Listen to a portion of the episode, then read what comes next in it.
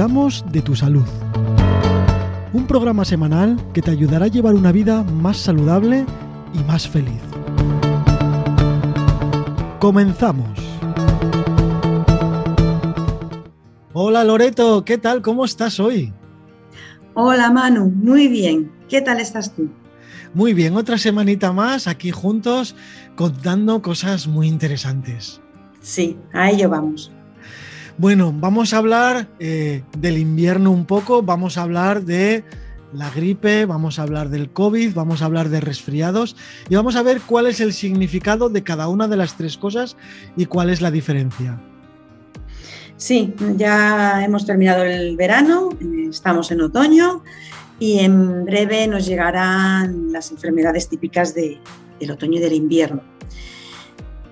Y ahora tenemos tres frentes, tres, tres infecciones que, se nos pueden presentar, como son el resfriado común, la gripe, que ya los teníamos, y eh, el COVID, la COVID-19, que, desde hace dos inviernos estamos padeciendo. Bueno, ya habíamos hablado en episodios anteriores de, resfriados, de gripes. Eh, cuéntame eh, ¿Cuáles son las causas de, estas tres cosas? Pues estas tres enfermedades infecciosas mm, respiratorias vienen, están producidas por virus, pero son tres virus diferentes, con lo cual cada una, cada enfermedad tiene sus síntomas que coinciden en algunos y en otros no, y su tratamiento y su prevención también. Eh, la gripe eh, está producida por el virus influenza y bueno, pues ya la conocemos de, muchos años, que su pico alto se produce en enero, empieza unos años en diciembre, al final, a finales de diciembre, y que aparece de repente. Eh, la, gripe tiene una sintomatología en la que eh, todo el cuerpo eh, se encuentra con un cansancio excesivo, una fatiga, aparece fiebre. Bueno, pues una sintomatología muy específica, diferente a la de los resfriados, pero que puede confundirse con el COVID. Eh, ¿cómo, ¿Cómo se transmite? ¿Es diferente para cada una de las cosas o la forma de transmisión es la misma? La forma de transmisión es la misma. Se transmite a través de, las gotículas que, podemos soltar al hablar o al estornudar o al toser, al estar a una distancia corta con una persona. También a través de, de objetos, porque pues las manos se contaminan, se tocan, vuelve a poner la mano otra persona en ese objeto y después se toca la boca o los ojos o la nariz es una transmisión por contacto directo, bien a través de mano o vías respiratorias o por el aire. Bueno, y para diferenciar un poquito los tres, ¿los síntomas son iguales, son diferentes? ¿Cómo, cómo podemos saber eh, si es COVID, si es resfriado o si es gripe? Pues eh, podemos saberlo por determinados eh, síntomas, pero también podríamos confundirnos. Es decir, no podemos saber al 100% eh, qué síntomas son exclusivos de un resfriado, de una gripe o de un COVID, pero sí podemos orientarnos por determinada, por la intensidad de los síntomas o por determinados síntomas que se pueden presentar en uno y en otro. Como he comentado, la gripe tiene unos síntomas que aparecen de repente que son producidos por el virus de influenza. Y, estos síntomas son fiebre, cansancio, em, también aparece dolores musculares, no suele aparecer mucosidad, no suele aparecer un catarro, o sea, síntomas de vías altas, de tener un catarro de vías altas, que eso sería típico del resfriado común. Y, y dura de una, puede durar una semana, una semana con síntomas y después, bueno, pues suele desaparecer. Las complicaciones pueden darse en personas con, con alguna patología crónica o con las defensas bajas o en personas mayores. El resfriado común tiene esos síntomas de congestión nasal, mucosidad, no suele tener fiebre, tiene, mm, no suele tener esa fatiga, a no ser que se complicase con una infección bacteriana, que es distinta a, las infecciones que estamos comentando de virus. Y el resfriado común está causado normalmente por el rinovirus. Tiene un periodo de incubación de 24 a 72 horas y suele durar de 4 a 7 días. En el periodo de incubación, un día antes, se puede transmitir y mientras se tiene la infección. La gripe también se puede transmitir un día antes de presentar los síntomas y luego mientras estás padeciendo la gripe, la infección. Y por último el COVID, el COVID-19, que es el que nos tiene ahora en alerta. Y los síntomas aparecen lentamente, no aparecen de repente como la gripe, ahí se puede diferenciar. Lo que pasa que también el COVID hay veces que no tiene síntomas, o los síntomas son tan leves que no se notan. Entonces, en ese periodo en el que tienes el COVID o lo estás incubando, puedes contagiarlo. Si tienes síntomas, pues los síntomas son parecidos a los de la gripe, pero más intensos. Un cansancio mayor, una fatiga mayor, la fiebre se produce también igual que en la gripe, pero cuesta más que baje. Eh, con los antitérmicos. Eso en el caso de que tengan síntomas. El COVID puede durar una semana con estos síntomas y remitir o al, cabo de estos siete días complicarse y dar lugar a, una neumonía. Y ahí es donde suceden los casos que son ingresos hospitalarios o que pueden pasar por una neumonía. En la gripe también se puede complicar una neumonía en, personas de riesgo, pero eh, aunque hay muertes por gripe también desde siempre, ¿no? Todos los años, pero está como más controlada, ya se sabe mucho más qué hacer. Y el COVID todavía pues está viéndose eh, el tratamiento que es mejor para conseguir frenar esa cascada inmunológica que produce el deterioro de los pulmones y puede llevar a, a la muerte o a, tener unas secuelas de por vida. En condiciones normales, vamos a hablar de condiciones normales y de salud normal, estando vacunados, eh, si tienes COVID, eh, las complicaciones pueden ser mínimas o corres peligro también pueden ser mínimas. Ya se está viendo con los casos, todos los casos que hay vacunados, que, que las infecciones son más leves, el virus es menos virulento y que casos que podrían llegar a ser graves y de ingreso en UCI no lo están siendo. Y los que están siendo casos graves son en menor número. La vacuna es un método de prevención eficaz y, hay que seguir vacunándose porque es la única manera que tenemos ahora mismo de poder controlar la, infección con los medios que tenemos. Ojalá saliera un fármaco que curase la infección y junto con la vacuna, pues al final los casos que se agravan pudieran ser eh, cero, no los hubiese, pero de momento solo disponemos de la vacuna. Y en el caso de la gripe, también tenemos una vacuna que es muy eficaz y que a lo largo de los años ha dado lugar a que la gripe no produzca tantas muertes como producía en un principio. Hablando de vacunas y volviendo otra vez al COVID, en uno de los programas que hicimos hablamos de esa vacuna española nasal que iba a erradicar supuestamente el COVID. Eh, ya está en marcha, eh, ¿lo hará? Pues esperemos que sí, esperemos que al final pueda salir al mercado y, se pueda poner este programa de vacunación, porque las expectativas son muy buenas. sigue en fase de ensayos clínicos y, como se comentó en el programa de vacunas, utiliza la misma tecnología que se utilizó con la viruela, que se consiguió su erradicación y ahora, bueno, pues con la tecnología que tenemos y el avance que tenemos, probablemente esta vacuna del COVID, que será inhalada, eh, tenga pues una efectividad del 99% o del, si se erradica, pues será del 100%, porque el virus no podrá replicarse y, no, y dejará de contagiarse. Eh, ¿Cuándo será? Pues esperemos que para el año que viene haya noticias.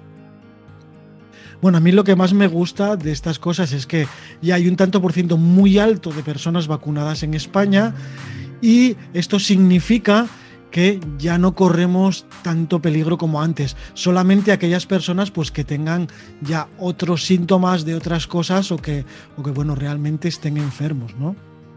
Claro, la población de riesgo siempre está ahí, igual que para la gripe. Entonces, el COVID, mientras no se erradique, va a estar entre nosotros. Las personas que estén sanas con la vacuna están muy protegidas. Si padecen la enfermedad, van a ser con síntomas leves en un porcentaje muy alto.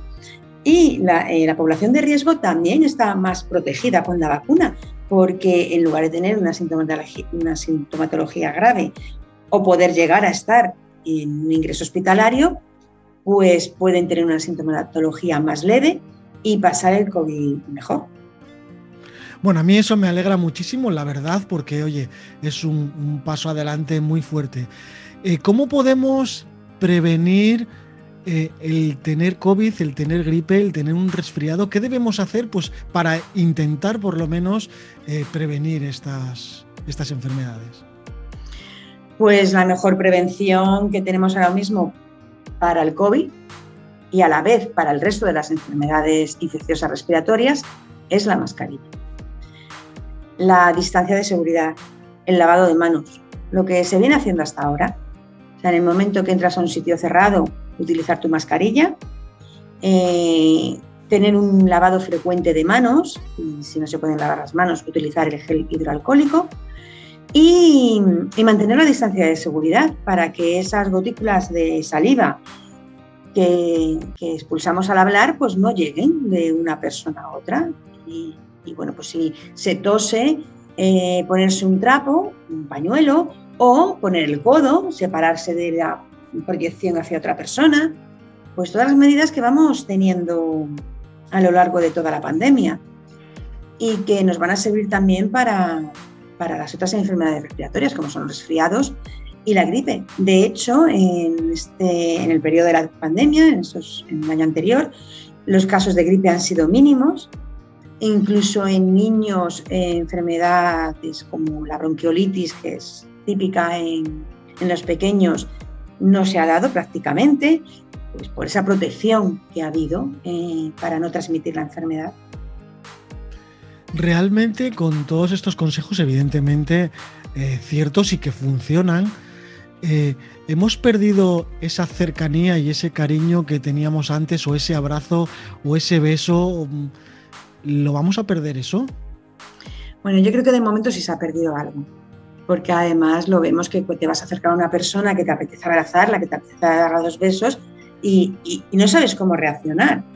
O en un momento dado te lanzas a dar dos besos y cuando te lanzas dices, ay, espera, que está el COVID.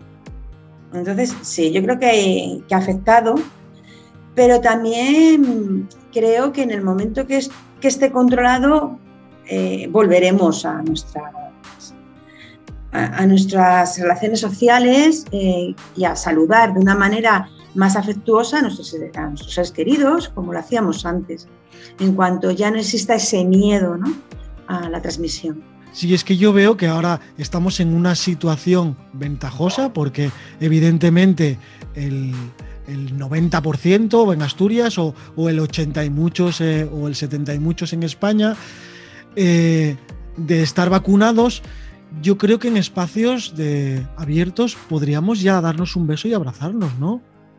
No a todo el mundo, evidentemente, no vamos a repartir, pero a las personas de confianza seguimos teniendo miedo incluso, ¿no? Incluso a los familiares que hemos querido. ¿Cómo podríamos superar esto? Sí, pero no, yo creo que todavía no es el momento de... O sea, si, si eres conviviente, sí, claro, pero si no eres conviviente, eh, todavía no es tiempo de empezar a dar besos y abrazos. Pero porque es un contacto directo. Pero si estamos vacunados y no vamos a tener medio problemas. Vale. Em, estamos vacunados, pero el estar vacunado no significa que no contagies el virus. O sea, todavía, aun estando vacunados, se puede contagiar el virus. Y si esa persona a la que tú abrazas en un momento dado, por algún motivo, tiene las defensas bajas mm, o tiene una patología, eh, que es un enfermo crónico y es una persona de riesgo, que incluso a lo mejor ni lo sabe, mm. eh, la pones en, un peligro, ¿no? De que no pase una, una enfermedad tan leve, una infección tan leve. Y nunca se sabe lo que puede pasar, porque a lo mejor tú piensas que la otra persona está muy sana, que, puede que lo esté, y, le, le, contagias, a los dos vacunados, le contagias el COVID. Y resulta que a los siete días es una persona que se le complica y termina en la UCI. Claro, hasta ahí quería llegar porque, bueno, hay muchos profesionales como tú que opinan lo mismo. Entonces, yo como un no profesional, como un ciudadano normal, yo pienso, esto se va a quedar, va a haber que vacunarnos todos los años siempre, es decir, ya no podemos dar besos a gente que no conozcamos. Bueno, con el tiempo, mm, si se logra esa inmunidad que hemos comentado porque se erradique el virus, podremos dar besos. Si, mm, si a lo largo de este tiempo se perfecciona la vacuna y se vacuna eh, eh, hay una vacuna aún mejor, que consiga una mayor inmunidad, aunque no se erradique, pues a lo mejor podemos también llegar a, a dar esos besos y esos abrazos, sin, ningún riesgo. ¿Qué más situaciones se pueden dar? Pues que al final eh, eh, se, vacune al 100% de la población y mm, el virus vaya perdiendo virulencia y también podamos. Tenemos el ejemplo de la gripe la gripe está ahí, es un virus que en su día produjo muchas muertes, que también se utilizó mascarilla, que también hubo esa falta de contacto para evitar que, que se extendiera la infección. Y con el tiempo, pues las personas volvieron a abrazar, volvieron a besar. Solo hay que tener un poco de paciencia.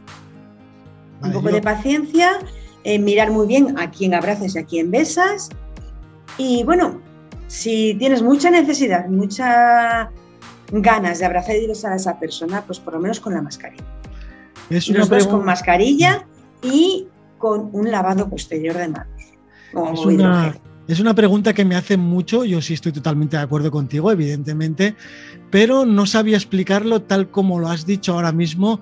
Espero que se haya comprendido el que, bueno, aunque estemos vacunados, hay ciertas cosas que no podemos hacer de momento. Sí, es temporal. temporal. Hombre, si surge de repente otra pandemia, hay cosas que no se pueden asegurar ni se pueden prever. Pero hoy por hoy, conforme va sucediendo el programa de, se va realizando el programa de vacunación y se va viendo cómo va la infección, bueno, pues poquito a poco yo creo que vamos a ir al final a, nuestra normalidad, ¿no? con algunos cambios. Y bueno, a lo mejor también se queda un poquito el miedo a las infecciones, no, digo que no, porque esto ha marcado, esto se ha quedado en nuestro inconsciente y, a lo mejor dentro de tres años pues seguimos sintiendo ahí un poquito de miedo, ves a una persona toser o, estornudar y te separas, porque también es nuestro instinto de supervivencia, pero dentro de la normalidad, sin, sin un trauma. Yo lo que aconsejo es tener paciencia, pero seguir con las medidas de, precaución para no contagiarse. Bueno, y después eh, de haber hablado hace un ratito de esas medidas preventivas de estas enfermedades, ahora nos queda tocar el tema del tratamiento. ¿Qué tratamiento hay que seguir para, para estas tres enfermedades? Pues el tratamiento, al ser virus, no hay un medicamento específico para tratar la gripe, para tratar el resfriado o la COVID. Lo que hay son medios paliativos, quitar la fiebre, bajar la fiebre con antitérmicos, el dolor con analgésicos, el tener un reposo, beber mucho líquido. Se puede tener poco apetito, pero bueno, intentar tener una alimentación sana y, y tener eh, ese sistema inmunitario fuerte. Esto es importante tenerlo de antes, que cuando te pille la infección tú tengas tu sistema inmunitario fuerte y pueda combatirla lo mejor posible.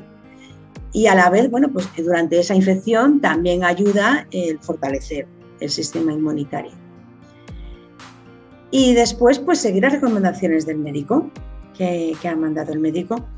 En el resfriado común, pues también puede haber em, eh, lavados nasales para esa congestión nasal, Puedes hacer gárgaras para limpiar toda la mucosidad que se produce en la garganta.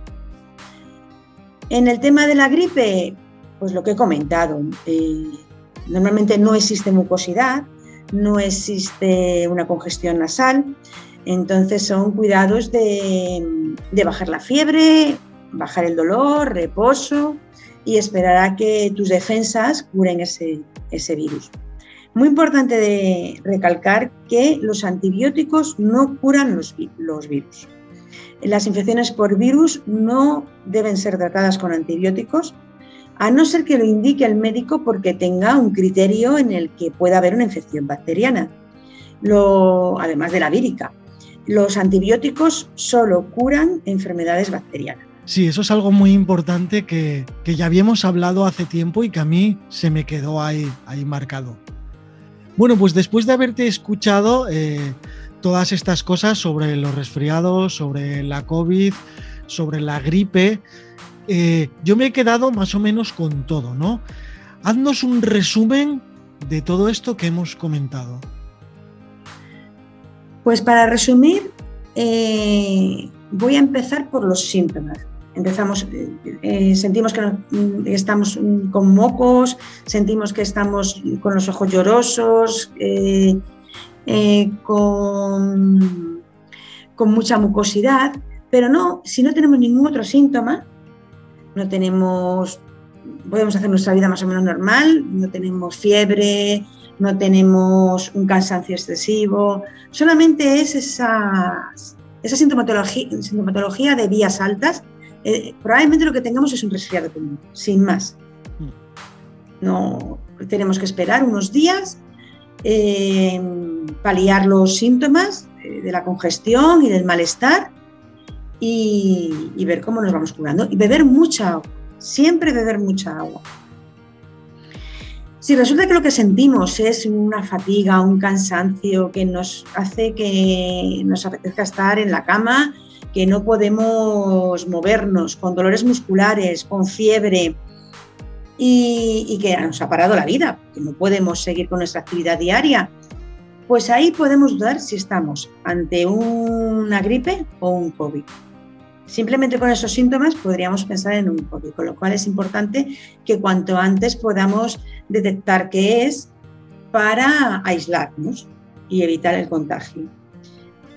Eh, uno de los síntomas que más se habla de la COVID es eh, la pérdida del gusto y del olfato.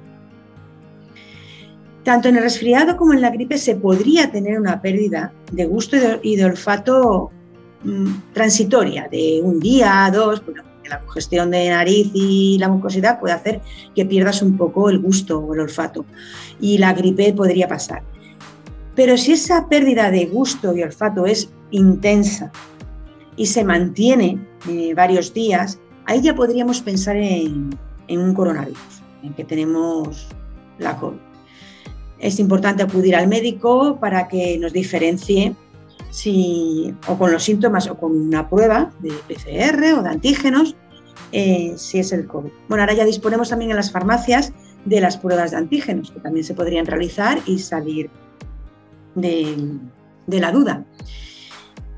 Y, si estamos con ese malestar, ese, eh, ese dolor muscular de todo el cuerpo, que tienen ambas infecciones, y de repente empezamos a sentir una dificultad respiratoria, es importantísimo que acudamos al, médico, porque ahí puede haber una complicación mm, y probablemente fuera un, estemos padeciendo una COVID.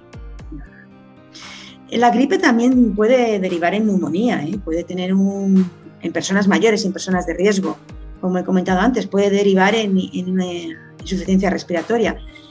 Pero la que es más intensa, que se produce a los siete días más o menos de la infección, es la del COVID. Entonces, diferenciando esas, mm, esas partes de sintomatología que hay entre tener mucosidad, no tenerla, mayor cansancio, menor cansancio y la falta del gusto, del olfato o la dificultad para respirar, podemos ir orientándonos hacia qué es lo que podemos tener.